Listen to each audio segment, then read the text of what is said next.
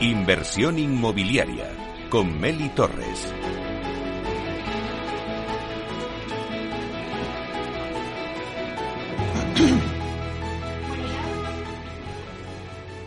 Bueno, y ahora vamos con la entrevista del día, donde tenemos el placer de contar en directo aquí desde la flagship de Aedas Homes en pleno centro de Madrid, en la calle Padilla 17, esquina con Velázquez. Tenemos el placer de tener en directo a Alfredo Sanz, que es presidente del Consejo de Colegios Oficiales de Aparejadores y Arquitectos Técnicos. Vamos a darle la bienvenida. Buenos días, Alfredo. Hola, Nelly. muy buenos días. Bueno, un placer eh, tener. No tenemos un marco mejor porque es que, madre mía, esto es impresionante lo que han montado aquí eh, a Edas Homes. Así que vamos a, también a dar paso a Pablo Cereijo, consejero delegado de la consultora especializada en urbanismo Visualur. Buenos días, Pablo. Muy buenos días, eh, Meli. Muchas gracias por invitarnos a este escenario tan maravilloso que tenéis aquí montado.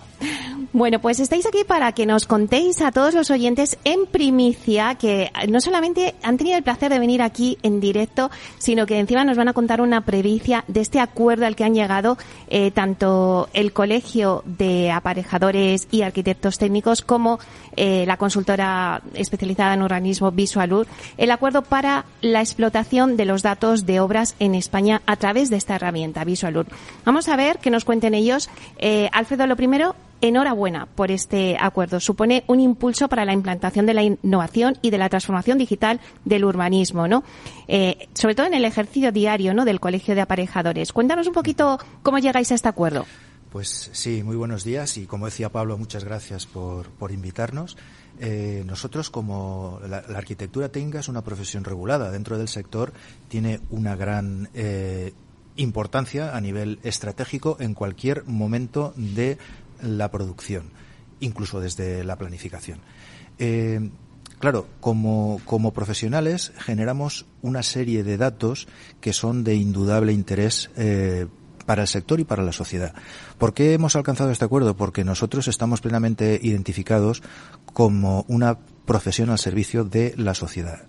Los ODS, como conoceréis todos, eh, entre otras cosas, promueven las alianzas para conseguir objetivos este es uno de ellos. Promueven la digitalización. Aquí es hoy un gran ejemplo de, cómo se puede trabajar esto. Y nuestro interés es proporcionar, eh, o sea, sacarle de alguna forma la información eh, bien procesada, bien segmentada y de gran utilidad tanto para empresas eh, como para instituciones, como por supuesto para los ciudadanos. Y hemos llegado al acuerdo con, con VisualUrb eh, pues desde este punto de vista de, un, de nuevos enfoques en la información. Eh, se, se, genera muchísima información, pero se debe de comunicar adecuadamente y creemos que estamos en un proceso de mm, ofrecer un gran, un gran servicio al sector.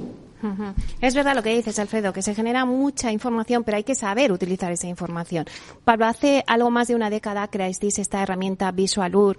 Eh, me acuerdo que me la contabas y, habéis crecido muchísimo. Sobre todo me decías que, eh, bueno, pues que creabais esta herramienta para acercar toda la información urbanística tanto a ciudadanos como a inversores y de una forma desglosada y digitalizada, ¿no? Algo que al principio era como muy nuevo y que poco a poco ya se va consiguiendo.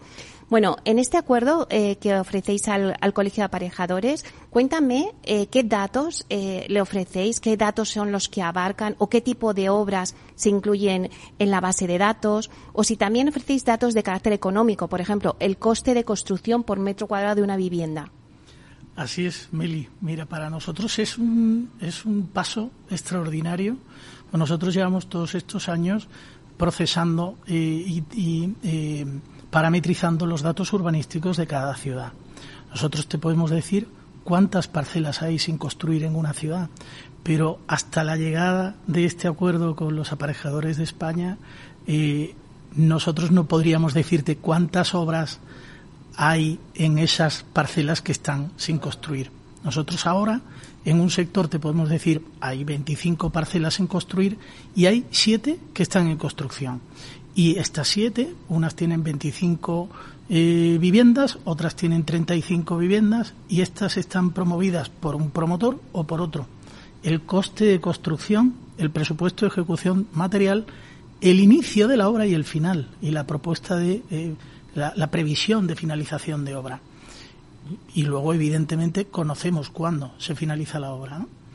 Nosotros vamos a empezar a manejar y a incluir dentro de nuestra base de datos todos estos datos que son importantísimos, pero no solamente para el inversor. Eh, estamos hablando de eh, realizar el primer termómetro en tiempo real del mundo inmobiliario.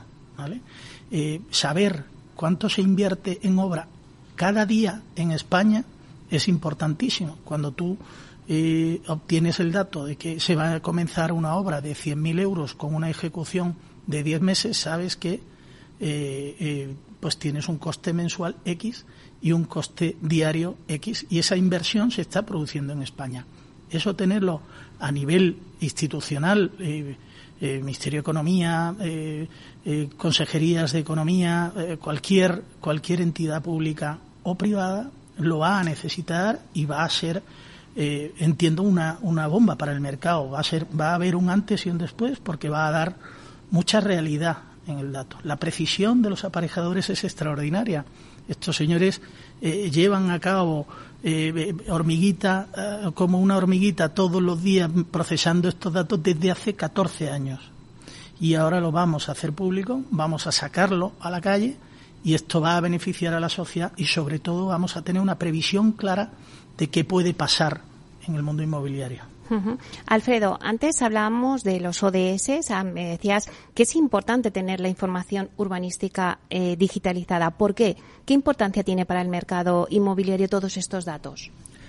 Pues hombre, es evidentemente, como decía Pablo, el contar con un termómetro a tiempo real prácticamente de la actividad inmobiliaria creo que queda fuera de toda duda que es de un interés general, ya no incluso, eh, eh, repito, no para el sector sino en general. Eh, el sector de la construcción es un sector indudablemente tractor, como ha quedado reconocido desde la Administración, desde cualquier eh, tipo de, gobierno, sea nacional, eh, autonómico. El sector de la construcción es, es locomotora, es un sector en, que, en el que la inversión debe de ser cada vez mm, tener mayor certidumbre.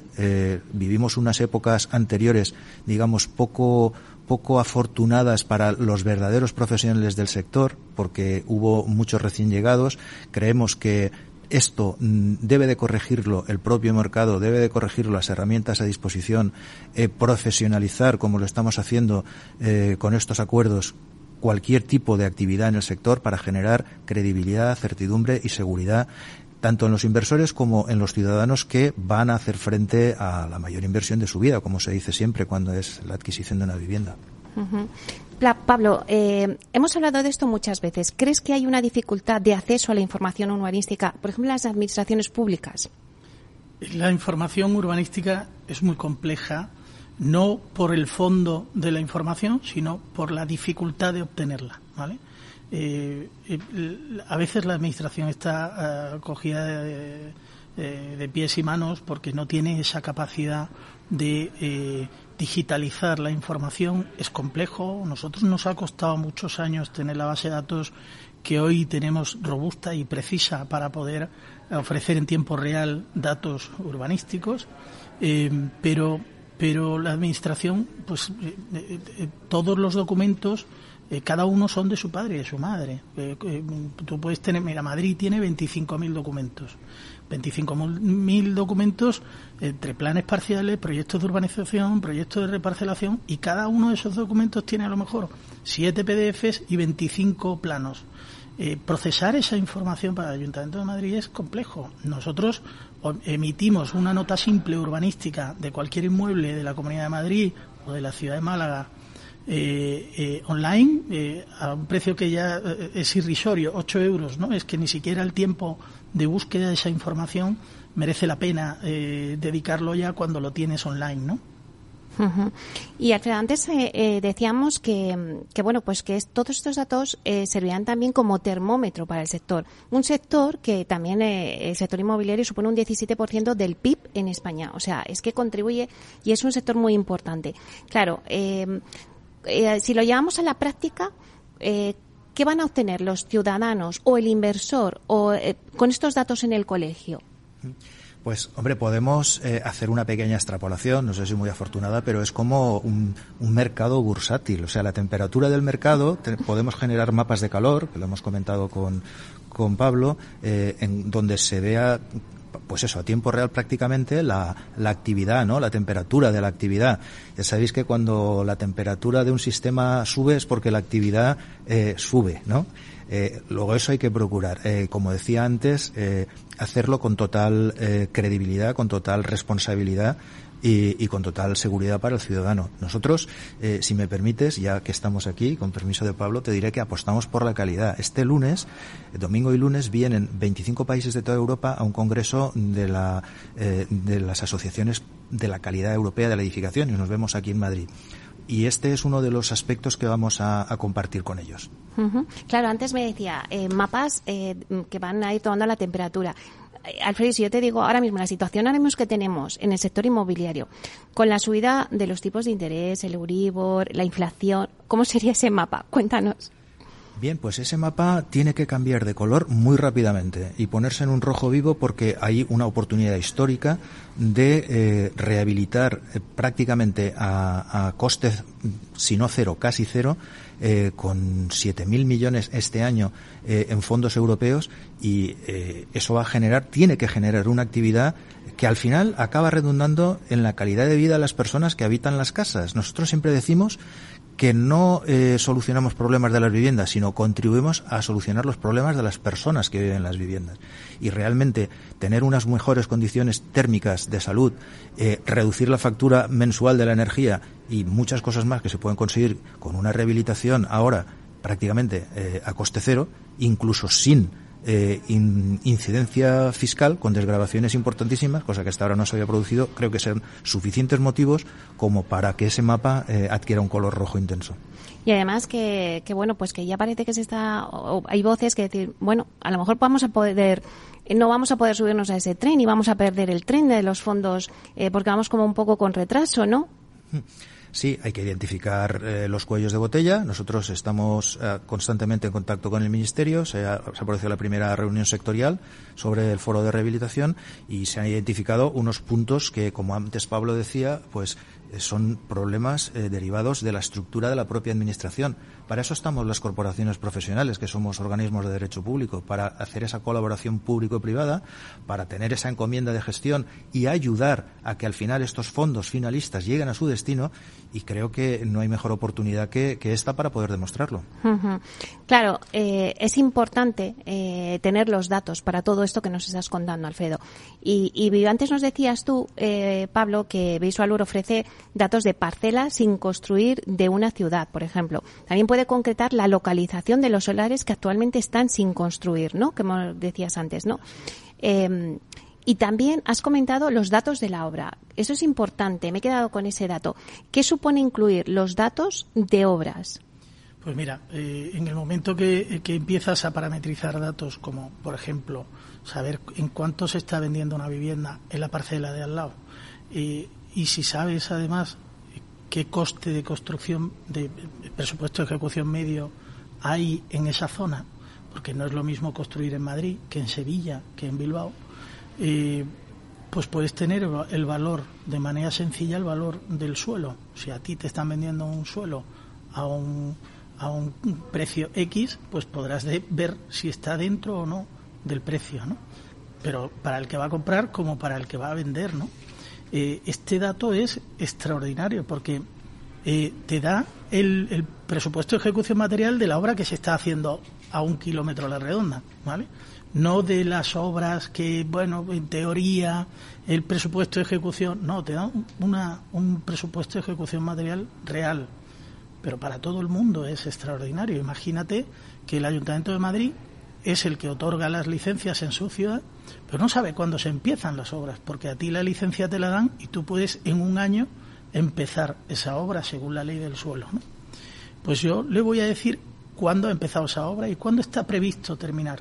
Y, la previsión de finalización supone una licencia de primera ocupación que tiene un 1% el presupuesto de ejecución material, es decir, ingresos para el ayuntamiento, que lo va a recibir igual, se lo diga yo o no se lo diga yo, se lo diga la base de datos nuestra o no se lo diga la base de datos nuestra, pero saber cuándo lo van a recibir aproximadamente para el Ayuntamiento de Madrid es extraordinario, porque además, cuando ya tiene la primera ocupación, empiezan a cobrar el IBI y saber cuándo van a cobrar ese IBI de esas viviendas es extraordinario. claro, eh, em, esos datos son buenos para cualquiera, para manejar eh, eh, datos de, comparativas de obras o para manejar datos de dónde merece más la pena invertir o no. Y Alfredo, eh, vosotros cuando os planteasteis este acuerdo, em, claro, lo importante ahora mismo, siempre es verdad que en el sector el tema del urbanismo ha sido como como un reto, ¿no? Pues por la lentitud de las licencias. Ahora ya se empieza, hablábamos antes de la digitalización y de la innovación. Ahora ya se empieza a tomar conciencia de ello y en la Comunidad de Madrid pues hemos incorporado la declaración responsable para pedir las licencias. Eh, bueno, al final eh, hay un reto ahí en el urbanismo para democratizar la, la información del urbanismo, ¿no? Es tremendamente importante esta, esta cuestión, Meli. O sea, eh, y te lo dice alguien que lleva como 10 trienios en la administración. O sea, sé de qué estoy hablando. Por lo tanto, eh, el hacer más accesible, eh, más rápida, mm, totalmente confiable la información urbanística es, de una vital importancia. O sea, es, es absolutamente vital para la salud del sector. Y para, para que el sector vaya, pues tiene que haber, como hemos dicho tantas veces, fiabilidad a la hora de invertir yo tengo que poner en valor eh, la, la, valentía y la decisión de, de Madrid al, al sacar una, unas ordenanzas y unas normativas que, que, contribuyen sobremanera a agilizarlo. También digo muchas veces que la declaración responsable debe ser responsable, no irresponsable. Y ahí los propietarios y los técnicos pues tenemos mucho que, que aportar. Hacer una declaración responsable no significa que estés exento de presentar una documentación requerida hay que usarla eh, con eso, ¿no? Con responsabilidad. Pero lo que sí que permite es una agilidad hasta ahora no conseguida. O sea, es, es inconcebible que eh, un promotor tenga que estar 12, 18, 24 meses esperando eh, que le bajen la bandera para poder empezar. pero ya no solo desde el punto de vista económico, sino desde el punto de vista social porque hay gente interesada en acceder a la vivienda. Y desde luego, como hicimos patente en el tercer Congreso Nacional de la Vivienda que se celebró eh, la semana pasada, el problema de este país más caracterizado es la dificultad de acceso a la vivienda, sobre todo de los jóvenes. Hay que poner lo que haya que poner por parte de todos. Claro, todas estas herramientas como Visualur lo que hacen es facilitar, no eh, agilizar y facilitar los datos, pues para que no haya tantas trabas eh, en el urbanismo, ¿no, Pablo? nuestro lema ha sido siempre la democratización del urbanismo, hacerlo accesible y sencillo. Y eso son horas de trabajo, es tiempo de, tramitación, tiempo de, gestión que se puede resolver en segundos cuando la información está abierta, ¿no? cuando la información se puede ofrecer eh, pues en una página web sin necesidad de tener que eh, leerte 1.500 páginas de un, de un PDF. ¿no? ¿Qué ofrece VisualWorks? Pues eh, Visualur lo que, lo que ofrece es un resumen de la normativa comentada, eh, de la normativa real de aplicación en una parcela en concreto y eh, lo que hace es ahorrar tiempo a, a cualquier gestor, eh, desde un tasador que, que solicita, o sea, que tiene que llevar a cabo una tasación de un piso, pues que automáticamente se le descarga el plano de calificación de la ciudad, eh, con la localización de su inmueble y la normativa de aplicación sectorial. Eh, ese, ese dato así, eh, que se obtiene en segundos, pues, pues no hay parangón, es decir, no hay nada comparable. se puede tardar dos, tres horas en buscar la normativa y esto permitirá a un señor que es tasador tasar en Madrid o en Sevilla o en Cuenca, porque tendrá online la información y lo único que tendrá que hacer es leerla, no buscarla solamente el tiempo que se eh, dedica un profesional en buscar la información puede incluso duplicar al tiempo que luego se emplea en el estudio de la misma. Por eso la gente confunde. El urbanismo no es complejo. Lo que es complejo es buscar la información urbanística. Hay que ponerle el cascabel al gato. Lo difícil no es interpretar la norma, lo que pasa es que qué norma tienes que aplicar. Si tú tienes la norma claramente definida que tienes que aplicar, entonces sabrás aplicarla con mucha sencillez. Es una auténtica revolución, es, eh, auténticamente importante eh, para la sociedad y eh, el municipio que no esté digitalizado como se está proponiendo o con cualquier otra fórmula está fuera de, de, onda, de inversión y de, y de cualquier eh, circunstancia. Alfredo, vosotros eh, os habéis subido al carro de la digitalización, de la innovación, está claro con este acuerdo.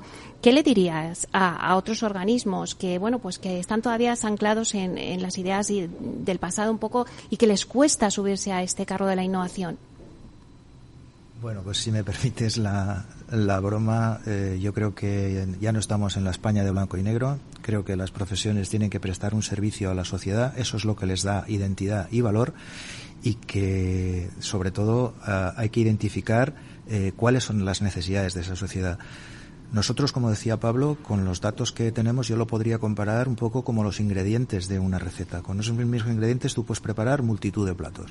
Y aquí lo que se trata es de intentar introducir el pensamiento de segundo orden, es decir, qué somos capaces de ofrecer con lo que nos llega a nosotros. Y por eso creemos que esto puede ser pues el principio de, una gran revolución.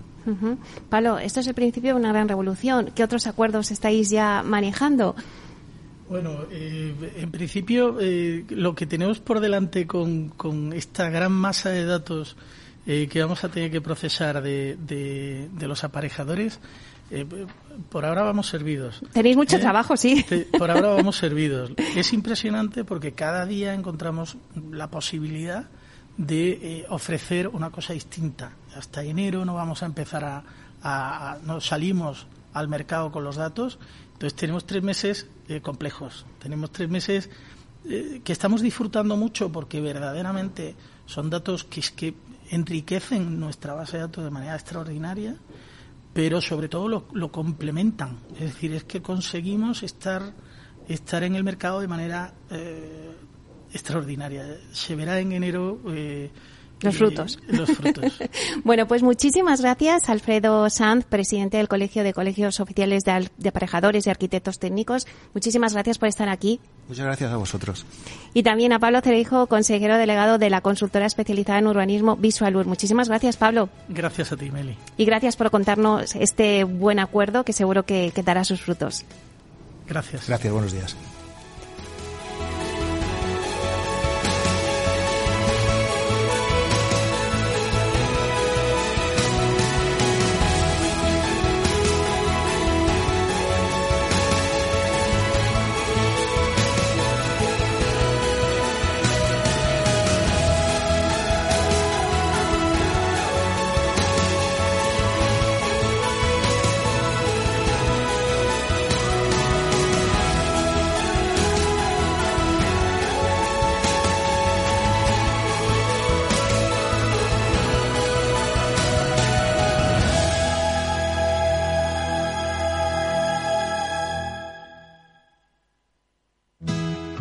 ¿Traerías tu hipoteca a Cuchabank si te mejoramos las condiciones? Consúltanos directamente. Cuchabank, tu nuevo banco.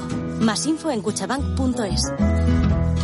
Escuchad, una vida más sana es posible. ¿Culpa? Fuera. Más madres que dediquen tiempo a cuidarse. Azúcar? Fuera. Saboreemos la vida. Ser activistas es nuestra mejor forma de ser. Ahora tu seguro de salud con un 36% de descuento. Infórmate en el 974 88 0071 o en dkv.es barra activistas. DKV.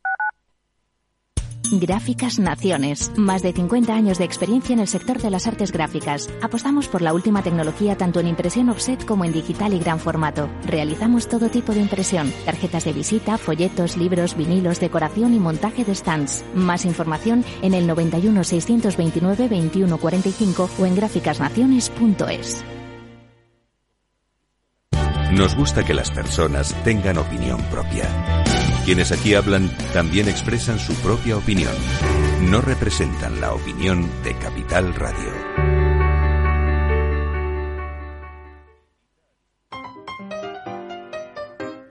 Ahorra agua con Isabel del Segundo. genial si no te bañas, pero si cuando te duchas te escuchas el disco entero, malamente. Solo una canción, ¿vale? Una canción. Más consejos para ahorrar agua en canaldeisabelsegunda.es. Canal de Isabel II. Cuidamos el agua.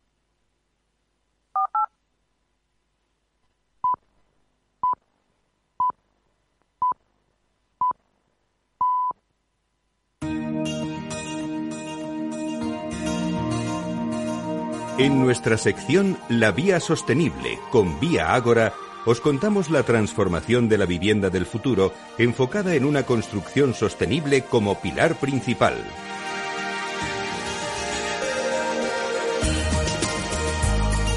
Hoy en la Vía Sostenible hablamos de blanqueo de capitales y lo hacemos con Ignacio Herbás, responsable de cumplimiento normativo en la corporación Vía Ágora. Vamos a darle la bienvenida. Buenos días, Ignacio.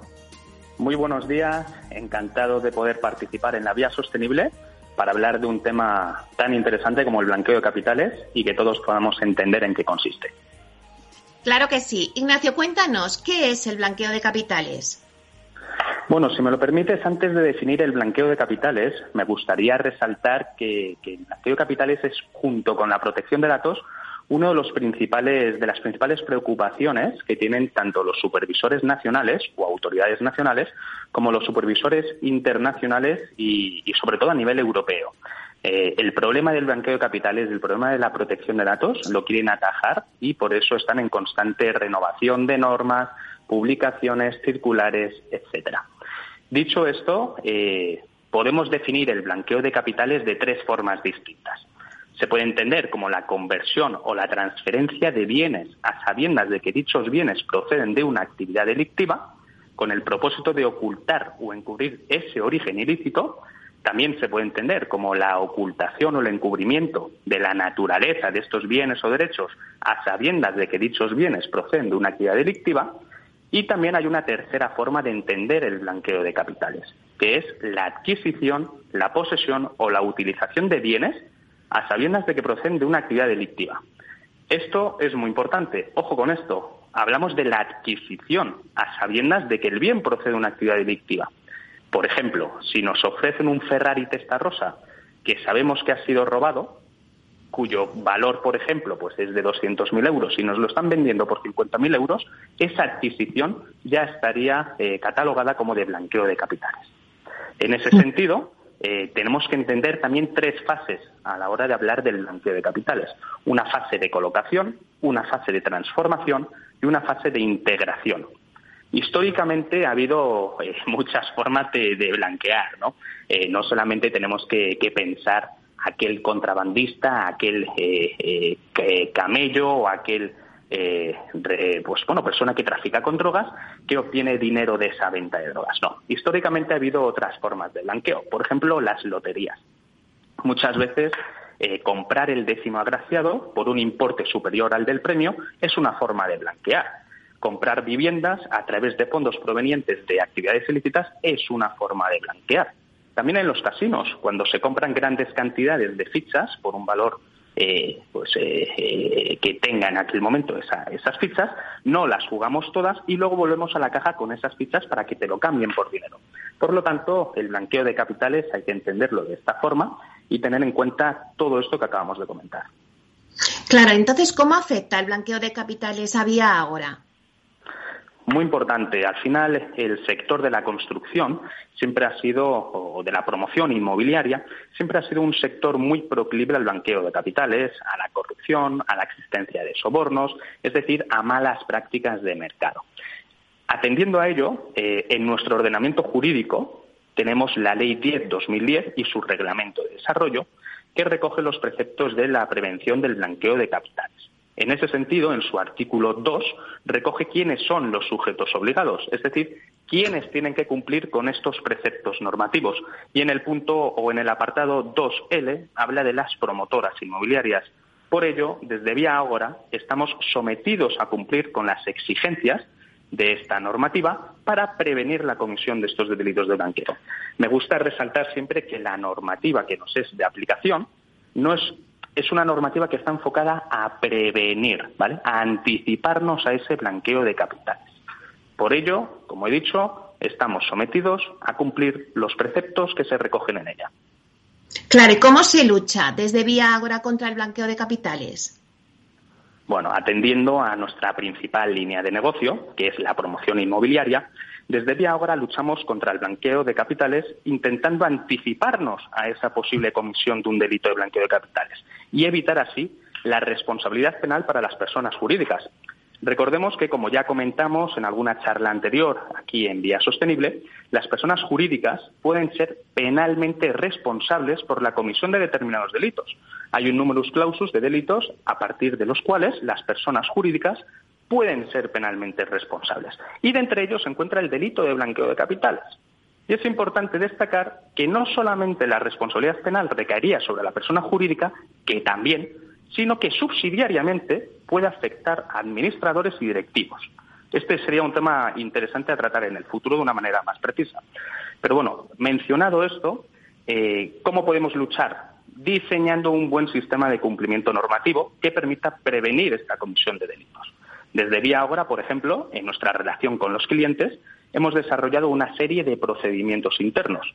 Tenemos una política de aceptación de clientes en el que para que un cliente pueda formar parte de una relación de negocios con Viagra, tiene que cumplir los preceptos de esa política interna que nosotros tenemos. También aplicamos los procedimientos de diligencia de vida. La diligencia de vida consiste en identificar formalmente a los clientes, conocer su actividad económica y conocer el origen de los fondos que se van a utilizar. Por eso, eh, desde Viagra tenemos tres fases bien definidas en una relación con el cliente. Al final es la fase de reserva, la fase de eh, la firma del contrato privado de compraventa y la fase de escrituración pública. También luchamos contra el blanqueo de capitales adaptando todas aquellas recomendaciones que nos hacen las autoridades, como he mencionado, tanto autoridades nacionales como autoridades internacionales.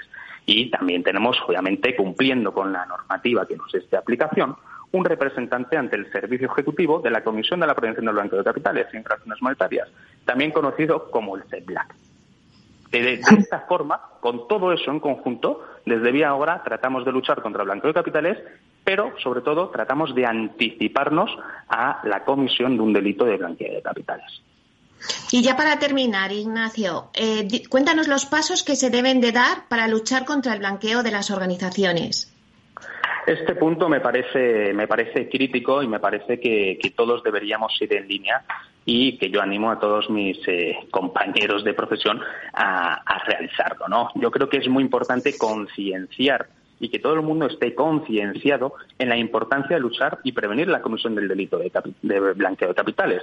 En ese sentido, creo que la mejor manera es fortalecer las acciones formativas perdón, fortalecer las acciones formativas en este, en, esta, en este sentido, ¿no? Es decir, no solamente hay que formar en blanqueo de capitales, por ejemplo, a la primera línea No solamente hay que formar en blanqueo de capitales a los departamentos comerciales.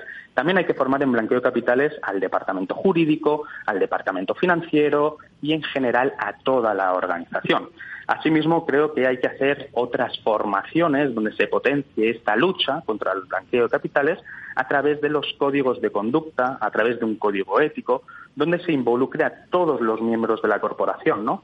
Todo encaminado a unas buenas prácticas de mercado y a poder anticiparnos a la comisión de delitos. Y también, eh, permítame eh, mencionarlo, ha habido un proyecto de ley que se ha aprobado hace poco que va enfocado en, la línea de eh, proteger al informante, ¿vale? Es eh, lo que antes se llamaba un canal de denuncias, ahora se llama un canal de información o un buzón ético, a través del cual se pueda permitir que tanto empleados como proveedores, terceros, puedan informar de una mala práctica que se está desarrollando dentro de las organizaciones o de los que han sido conscientes. Y también aquí entra poder informar sobre la prevención del blanqueo de capitales. Por lo tanto, desde las organizaciones tenemos que desarrollar un canal de información seguro y confidencial para que todos puedan poner eh, de manifiesto una mala práctica y, en este caso, una mala práctica en blanqueo de capitales. Creo que todas estas herramientas nos van a permitir luchar contra el blanqueo desde las organizaciones. Pues muchísimas gracias, Ignacio Herbás, responsable de cumplimiento normativo en Vía Agora, para hablarnos del blanqueo de capitales. Un placer. Muchísimas gracias a vosotros y encantado de poder participar en el futuro otra vez. Un saludo. Hasta pronto.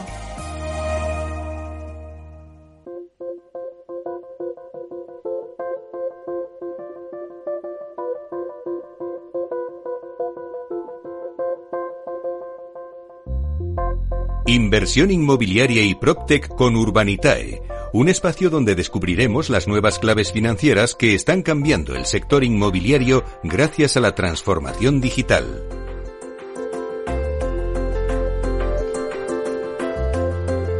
Bueno, pues hoy en nuestro espacio Inversión Inmobiliaria de la mano de Urbanitae vamos a profundizar en las claves financieras que nos ofrece el mercado de la inversión inmobiliaria.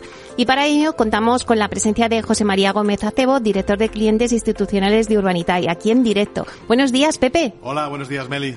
Bueno, pues qué placer tenerte aquí y además en este marco que tenemos tan bonito eh, en la flagship de Aedas Homes, aquí en el pleno centro de Madrid, que nos hemos venido a hacer la radio, eh, nuestro programa. Eh, Pepe, es un placer que, que, te vengas aquí en directo con nosotros. Así que si te parece, comenzamos hoy hablando del avance de la inversión inmobiliaria, que en los primeros nueve meses del año alcanza ya los 10.800 millones de euros en España. Así lo reflejan los datos adelantados de inversión para el tercer trimestre del año 2022 y el acumulado para los primeros nueve meses del ejercicio, según los datos de la consultora JLL. Bueno, pues danos más detalles. Bueno, primero agradecerte la invitación. Sí, en esta casa además yo trabajé antes de la reforma y doy fe de que el cambio es espectacular. Ya queda una flagship AEDAS francamente bonita y atractiva. Respecto a la comentas, efectivamente, si repasamos un poco los datos que nos han facilitado sobre la inversión en los primeros nueve meses del año, los 10.800 millones, yo creo que tiene sentido es ver un poco por, por subsector. ¿no? En, en, el ámbito de oficinas, logística y retail, el crecimiento ha sido importante. Un 49% de las cifras del último trimestre 2021 es lo que hemos conseguido en el, este trimestre 2022. Y en el acumulado de nueve meses, pues se registran operaciones por valor de 7.500 millones de euros. En el segmento living, que es lo que incluye activos multifamily, residencias de estudiantes y también residencias de ancianos y healthcare, pasamos, hemos logrado 1.100 millones de euros de inversión en el tercer trimestre del año, que representa nada más y nada menos que un 42% más que en 2021. Un sector que también está tirando muy fuerte es el de la logística. En el acumulado del año llevamos 2.000 millones, que es un incremento de 9% frente al mismo periodo del año anterior, pero quizás el dato más significativo es que es una cifra que es un 90% más que la media de los últimos cinco años en logística. Y el producto básico es el producto Core Plus, que es el que lidera la inversión con más del 50% de las operaciones. En el segmento retail tenemos casi 3.690 millones de euros, aunque aquí hay que decir que hay una operación que condiciona estos números, que es la compra por parte del BBVA de toda la cartera de oficinas que estaba en poder de Merlin y que le va a permitir tener mucha más flexibilidad ahora de su organización interna. No sé si es estrictamente un buen síntoma para el sector retail, porque es verdad que la subida de los tipos de interés, la guerra de Ucrania, la inflación, eh, están haciendo que, a pesar de que hay mucha liquidez en el mercado y que el apetito de retail existe, las transacciones se pueden llegar a, resentir. Y finalmente, si hablamos del sector de oficinas, eh, estamos hablando de una inversión que entre Madrid y Barcelona ha alcanzado los 2.400 millones de euros en los nueve primeros de 2022 eh, algo menos, hay una caída en Barcelona porque el periodo anterior había sido muy fuerte, eh, pero creemos que el mercado está tirando para arriba y está volviendo a cifras previas a la pandemia. Y finalmente, en cuanto a residencia alquiler, el volumen de operaciones ha sido 2.000 millones de euros, aunque también es verdad que en este caso hay una operación que condiciona todo, que es la compra de un fondo de pensiones holandés, el PGGM, de Resa, que es una cadena de residencias con 11.200 camas, y esa operación solo fue de 900 millones de euros, es decir, casi la mitad de las operaciones de este sector vienen de una sola operación. Claro, hemos hablado de, del residencial, de, de, oficinas, logística, del living, ¿no? Que es el multifamily que, engloba un poco todo. Pero, eh, ¿y qué pasa en hoteles? La inversión hotelera en España parece también vivir un buen momento. Hasta septiembre se han alcanzado los 2.000 millones de euros y que es la cifra más alta a estas alturas del año desde 2018. Lo ha confirmado el equipo de estrategia y transacciones de Ersan Young, que ha presentado las conclusiones de su visión del mercado inmobiliario hotelero en España en el informe de Hotel Property Telescope. Eh, repasamos, si te parece, las principales conclusiones de este, de este estudio y nos metemos de lleno en el mercado de, de la inversión hotelera. Efectivamente, es un informe muy interesante porque no solo se limita a datos, sino da una visión de cómo estamos viendo el mercado. Cabe destacar efectivamente un fuerte incremento en volumen de transacción de activos hoteleros durante el primer semestre de 2022. Eh, recordar que llevamos meses de contención y de poca inversión porque no había acuerdos en cuanto a valoraciones y precios, no sabíamos cómo se iba a comportar el turismo post pandemia. La verdad es que el primer semestre del año ha sido espectacular en términos de turismo y eh, esto ha permitido que las transacciones se cierren, especialmente en el sector del lujo.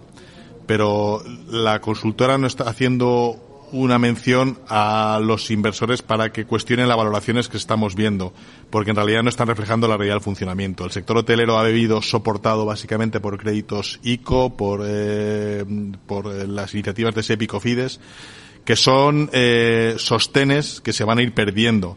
Entonces hay que ver cómo queda el sector, porque además viene una crisis, es posible que, se, que sea sensible las ocupaciones y los precios a este nuevo escenario de crisis y por tanto hay que poner en cuestión algunas valoraciones que se están pidiendo y no sabemos cómo va a ir el tema de las transacciones.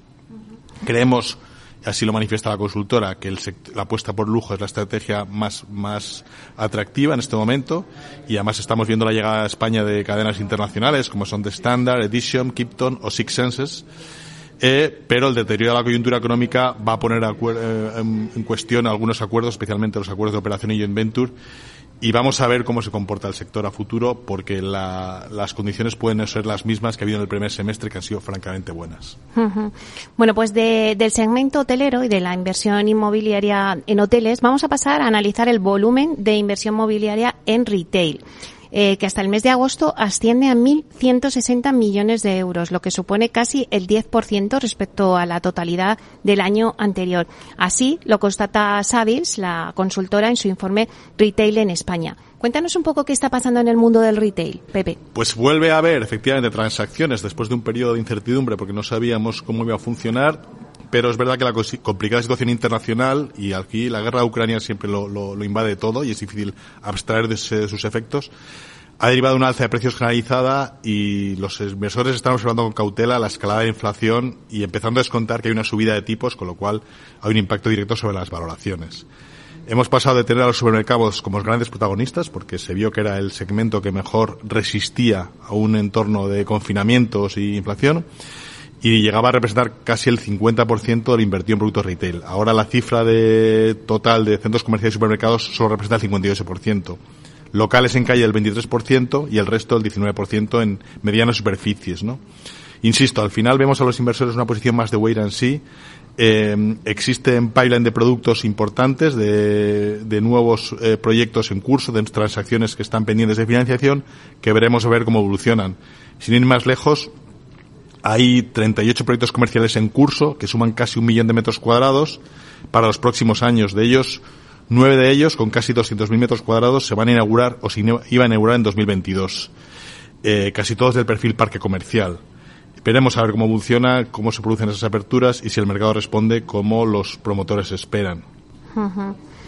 Claro, Pepe, hemos tocado, eh, hemos ido analizando diferentes sectores de inversión. Eh, en este último del retail me decías, bueno, vamos a ver, eh, porque viene una crisis y es posible, pues que, que, bueno, pues que tomemos previsiones o precauciones. Ahora me hablabas de los 38 proyectos en centros comerciales y que a ver si, eh, bueno, pues inauguran, ¿no? Estos planteados en el 2022. Entonces yo me pregunto, y seguro que muchos oyentes que nos estén escuchando se están haciendo la misma pregunta. Eh, ¿Qué hacemos en este momento en el sector inmobiliario? Eh, ¿Dónde invertimos? Porque en esta etapa de inflacionistas muchos hablan de que en, en, épocas inflacionistas es bueno, y lo hemos comentado algunas veces, invertir en residencia en alquiler. Como autor es el experto, cuéntanos o aconsejanos o danos las claves a todos los oyentes que nos estén escuchando ¿Dónde eh, dentro del sector inmobiliario, si el sector inmobiliario también va a estar afectado por la crisis que, económica que vamos a tener, pues ¿dónde podemos poner el foco? Nosotros seguimos pensando eh, la inversión en, en, ámbitos de retail y oficinas es una, inversión que requiere eh, un perfil más profesional. Ahí el impacto básicamente es sobre las valoraciones. Las valoraciones van a estar afectadas por la subida de tipo de interés y como son operaciones que en general van apalancadas, eso implica que el valor de la transacción puede llegar a bajar y si además metemos en la coctelera también que los ingresos pueden resentirse un poco, eh, las valoraciones necesariamente se tienen que modificar a la baja. Pero para el pequeño inversor, la inversión en residencial tiene el interés de que seguimos teniendo una oferta insuficiente de vivienda y por tanto los precios se van a resistir a bajar ¿Por qué? Pues porque la producción de nueva vivienda sigue estando por debajo de lo que el mercado exigiría. Siempre insistimos en que hay un, una cifra mágica de 100, 125 mil viviendas, que es la que tendríamos que estar produciendo en España de vivienda nueva por tasa de formación de hogares, por tasa de renovación de viviendas, que no se está produciendo desde la crisis de 2008. Estamos más en cifras por debajo de los 80.000, 90.000 y además en estos momentos hay una cierta paralización de proyectos que puede afectar a eso. Con lo cual, los precios en alquileres, en compras, se van a mantener y no van a bajar y por tanto la inversión en esta clase de activos funciona muy bien. Si no quieres inversión en directa, también puedes funcionar en SOCIMIS y las SOCIMIS, a las valoraciones que están ahora, están dando rentabilidades por dividendos súper atractivas, en orden de 6-7%, por lo cual también constituye una alternativa de inversión francamente interesante. Bueno, pues ahí quedan hechas estas, estas claves. Eh, concluimos, si quieres, Pepe, con, con, nuestro habitual repaso a las novedades de vuestra plataforma de Urbanitae. Además, ayer mismo lanzasteis un nuevo proyecto en Córdoba de la mano de, de Gestilar con un ticket que asciende a dos millones de euros. Cuéntanos un poquito cuál ha sido su acogida. Pues el, después de haber cerrado el proyecto de los garajes de la Avenida del Mediterráneo en Atocha, que fue un proyecto que terminamos de financiar la semana pasada, Hemos lanzado un proyecto eh, con el grupo Gestilar. Gestilar ha sido ya inversor de promotor en la plataforma de otro proyecto que hicimos en Pozuelo y que está funcionando francamente bien. En este caso es un proyecto en Córdoba, en la zona de expansión de Córdoba. Es una promoción de 70 viviendas. Eh, cuyo yo creo que lo más relevante, aparte de la calidad del promotor, es que estamos comprando el suelo magníficamente bien, por debajo de 300 euros metro cuadrado, en concreto unos 270 euros metro cuadrado. ¿Qué quiere decir? Que en esta promoción vamos a ser capaces de vender los pisos por, eh, por debajo de los 2.100 metros, euros metro cuadrado, es decir, pisos con garaje y piscina, esos precios, unos precios francamente difíciles de mejorar porque el coste de construcción típicamente va a estar en torno a 1.400 euros, 1.300 euros metro cuadrado. Entonces, eso da un soporte valor muy importante y además en Córdoba se está vendiendo todo. Córdoba está funcionando muy bien como plaza inmobiliaria. Eh, los inversores eh, con alguna reticencia en el sentido de que son plazos largos, pues estamos hablando de tres años de inversión, están comprendiendo que la rentabilidad que puede sacar esta operación es francamente atractiva y cada vez estamos viendo más interés. ¿Qué rentabilidad se puede sacar en esta, en esta operación? Nuestro escenario, no nos gusta hablar de rentabilidades en proyectos de capital porque depende de los, de los eh, cumplimiento de todos los objetivos, tanto comerciales, es decir, vender esos precios, los precios pueden subir o bajar, normalmente pensamos que hay recorrido al alza por el precio que estamos saliendo, o los costes de construcción, que aunque están bien calculados porque Gestilar que tiene constructora propia conoce cuánto está construyendo ahora, no deja de ser una estimación que puede estar afectada por los vaivenes de mercado. El la rentabilidad con ese escenario base que nosotros hemos planteado se acerca casi al 60% en tres años. Pero insisto, eh, no es un préstamo con renta garantizada, es la estimación del plan de negocio que hemos enseñado a los inversores para eh, que ellos identifiquen también los riesgos y que puedan analizar cuál es la rentabilidad potencial. Nosotros creemos que tiene un soporte de valor muy bueno, es decir, es difícil que no, que tengas que vender por los, pisos por debajo de 2.000 euros metro cuadrado, porque es casi el precio de coste. Y por tanto, con el valor que estamos encontrando al comprar suelo tan barato y con un promotor tan solvente como Gestilar, estamos convencidos de que la operación será un éxito. Eh, lo hacéis este proyecto con Gestilar, o sea que Gestilar repite, me has dicho, y Gestilar es una de las grandes promotoras eh, que todos conocemos. Eh, estoy viendo que ya dentro de la estrategia de las grandes promotoras ya entra el crowdfunding. Efectivamente, hemos trabajado con Gestilar, hemos hecho un par de proyectos también con Inmobiliaria Espacio, hemos trabajado con Adaptis, es decir, las, para las grandes promotoras, eh, tener un socio como Urbanitae les permite, primero, llegar a más proyectos, segundo, eh, mejorar su eh, imagen ante los pequeños inversores y compradores y diversificar y encontrar nuevas oportunidades que solo con recursos propios sería difícil acometer. Por tanto, yo creo que es una tendencia que va a ir cada vez más a más y nosotros estamos encantados de colaborar con promotores de la calidad de Gestilar porque nos da mucha más tranquilidad a la hora de ver cómo marchan los proyectos. Bueno, ya el crowdfunding se puede decir que ya se ha democratizado también, ¿no? Efectivamente. Recordar que en, que en Urbanitae cualquier inversor con solo un importe de 500 euros puede participar en este proyecto y obtener las rentabilidades que estamos dando. Y aquí no distinguimos entre grandes y pequeños inversores, todos obtienen la misma rentabilidad y todos están expuestos a los mismos riesgos y, por supuesto, a los mismos beneficios. Pepe, ¿algún avance de vuestro próximo proyecto? Pues eh, quiero ser cauto porque hasta que no está cerrado y nos dedicamos muchísimo tiempo a hacer due diligence de los proyectos, a analizarlos bien, a modelizarlos, a pactar los contratos con los promotores, no, no queremos publicar. Tenemos cosas súper interesantes, las seguiremos sacando, no nos vamos a parar porque creemos que hay grandes oportunidades en el mercado y precisamente hay gente que se está retrocediendo y nosotros creemos que ahora es el momento todavía mejor para poder entrar y encontrar cosas muy atractivas, muy interesantes. Y perdona si no te doy un ejemplo concreto, pero hasta que no lo tengamos cerrado prefiero no. No, pero dime, por ejemplo, residencial. Básicamente, vamos a seguir sobre todo con el ámbito residencial, que es donde creemos que eh, hay un déficit de producción de vivienda en el mercado y hay grandes oportunidades con buenos niveles de preventa, con, con, con, posibilidades que entendemos que el mercado puede funcionar bien.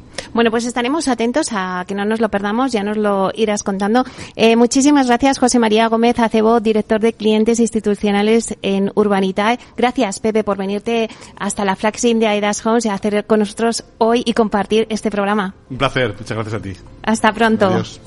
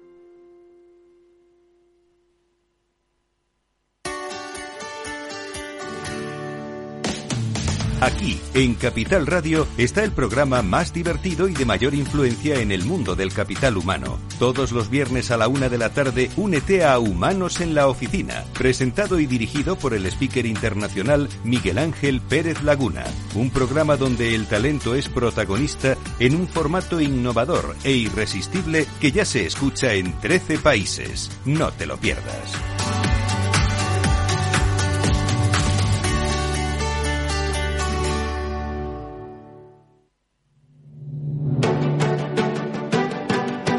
Piscina infinita, una terraza con vistas, un gran salón para invitar a la familia o todo a la vez. No importa lo que estés buscando para tu nueva casa, en Aedas Homes lo hacemos realidad. Entra en aedashomes.com y sal de la fila de los que sueñan. Aedas Homes, tu casa, por fin. Al mal tiempo, mala helada. El cambio climático lo ha cambiado todo y los riesgos son más y más imprevistos, como las lluvias, las heladas o el pedrisco. Por eso necesitas un buen seguro agrario. Contrata tu seguro de uva de vino, ahora con 10 puntos porcentuales más de subvención. Agroseguro, trabaja sobre seguro. Disfruta de la mejor cocina gallega en Montes de Galicia. Todo un clásico moderno en el barrio de Salamanca. Disfruta de la variada dieta atlántica, de las mejores carnes y pescados tratados con respeto y transparencia y regados con una de las mejores bodegas de la zona. En grupo, en familia o en pareja, Montes de Galicia te ofrece el espacio perfecto en cada ocasión. ¿Sabes cuál es el mejor dial para escuchar Capital Radio? Tu móvil. Ya tienes disponibles las versiones de iOS y Android de Capital Radio. Y si quieres escucharlas en tu coche, lo tienes muy fácil. Empareja el Bluetooth de tu coche con tu móvil o tableta, entra en la app de Capital Radio y ya lo tienes. Escucha Capital Radio en digital. Y si te preguntan qué escuchas, no lo dudes. Capital Radio.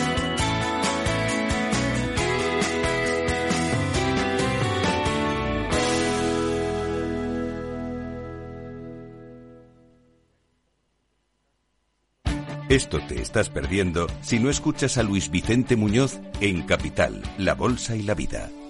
Antonio Garamendi, presidente de la COE. Habría que evaluar, eh, y para eso también está la mesa, nos podríamos sentar, me da igual si hubiera que cambiar la ley, un salario mínimo que se acogiera o que se acoplara eh, a cada uno de los territorios de este país, porque la realidad es que la propia negociación colectiva también va en función de esos territorios. Es diferente cuando vemos el convenio del metal, por ejemplo, pues de Vizcaya es muy diferente al convenio del metal de otra provincia, e incluso del propio País Vasco. Y yo creo que esa es la realidad eh, y es por eso por lo que estamos diciendo este tema.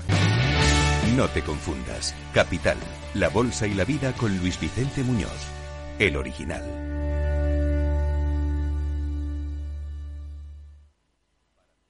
Capital Radio, la genuina radio económica.